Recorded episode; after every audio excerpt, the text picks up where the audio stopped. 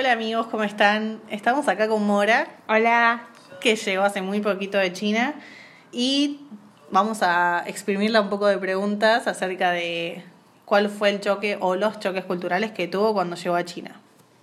Bueno, uno de los primeros choques culturales que me parece importante destacar es el tema de las aplicaciones en China, porque ninguna de las aplicaciones occidentales funcionan en China, por lo que eh, cuando una persona llega, que vivió toda su vida en el extranjero y que mm, usaba determinadas apps, al llegar a, a China, eso cambia completamente, tenés que bajarte todas las aplicaciones chinas y lo que sucede es que no muchas de ellas tienen su versión en inglés, por lo que también se limita bastante el uso. ¿no? Bien. ¿Y cuáles recomendás para quienes no tienen idea, digamos, del idioma?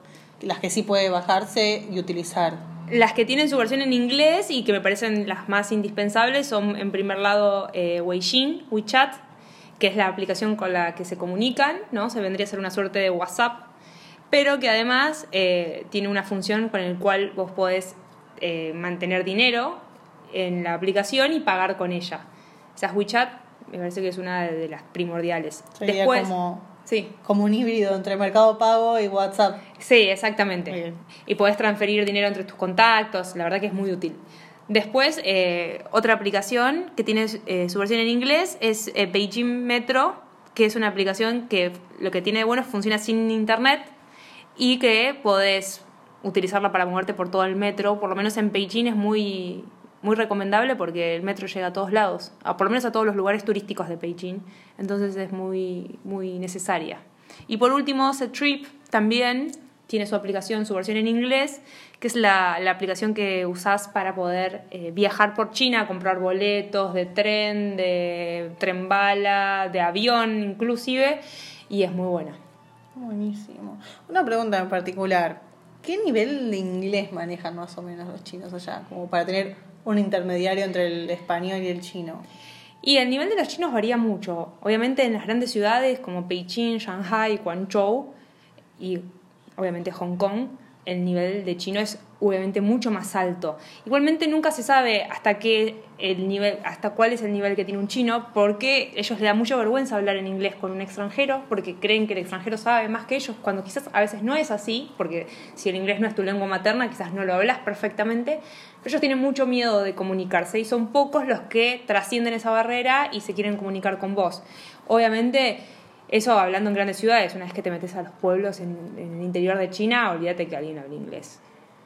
Y en cuanto a los saludos, ¿cuál es la diferencia entre Occidente y Oriente eh, al momento de conocer a alguien o simplemente de saludarse? Bueno, en China particularmente el tema es que, por ejemplo, a ellos les choca mucho el tema de que nosotros nos damos un beso para saludarse, ellos no lo hacen, no hay contacto físico, no hay invasión del espacio personal del otro a la hora del saludo, generalmente si es un, ámbito muy formal se dan la mano, si no es como desde la distancia se saludan, entonces quizás uno que está muy acostumbrado a, a frente a un desconocido quizás darse un beso, ellos lo ven como algo muy chocante, muy chocante y, y generalmente se acostumbran luego de que ya tienen un tipo de vínculo, de amistad con vos, ahí recién se van acomodando pero les cuesta, les cuesta muchísimo. Se sienten como muy invadidos y se ponen nerviosos. Esa es una gran diferencia. Hay que tener cuidado, no hay, por, no es que salís a la calle por Beijing a, a dar besos porque los choca mucho.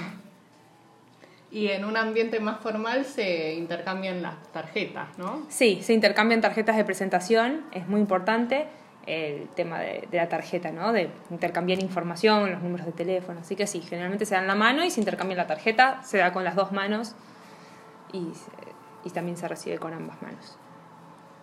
Genial. ¿Alguna otra curiosidad que nos quieras contar, por lo menos de los primeros días? ¿O algo que ellos los veías que estaban como muy extrañados a cosas que hacías vos, por ejemplo? Eh, a ellos, eh, bueno, como había mencionado anteriormente, el tema de los saludos. Eh, otra cosa que les sorprendía era el horario de, por ejemplo, de la cena de nosotros. Yo estoy acostumbrada a cenar tarde, ¿no? A 9, 10 de la noche. Para ellos era un horario totalmente loco. Eso les sorprendía, generalmente los extranjeros. No tanto los extranjeros porque en muchos países se, se cena temprano, pero particularmente en Argentina nosotros comemos tarde, cenamos tarde. Y, para nosotros que, por ejemplo, el buffet de la universidad cerrara a las 9 de la noche nos parecía una locura. Pero bueno, uno se va acostumbrando ¿no? a esas cosas. Muy bien. Bueno, Mori, muchas gracias por, no sé. Sí, compartir tu conocimiento. Compartir, sí. Tomarte tu tiempo. No, gracias a ustedes, chicas. Así que bueno, espero que les haya servido todo lo que dije. Genial. Bueno, saludos. Nos vemos en el próximo capítulo. Chao, chao. Zaijian.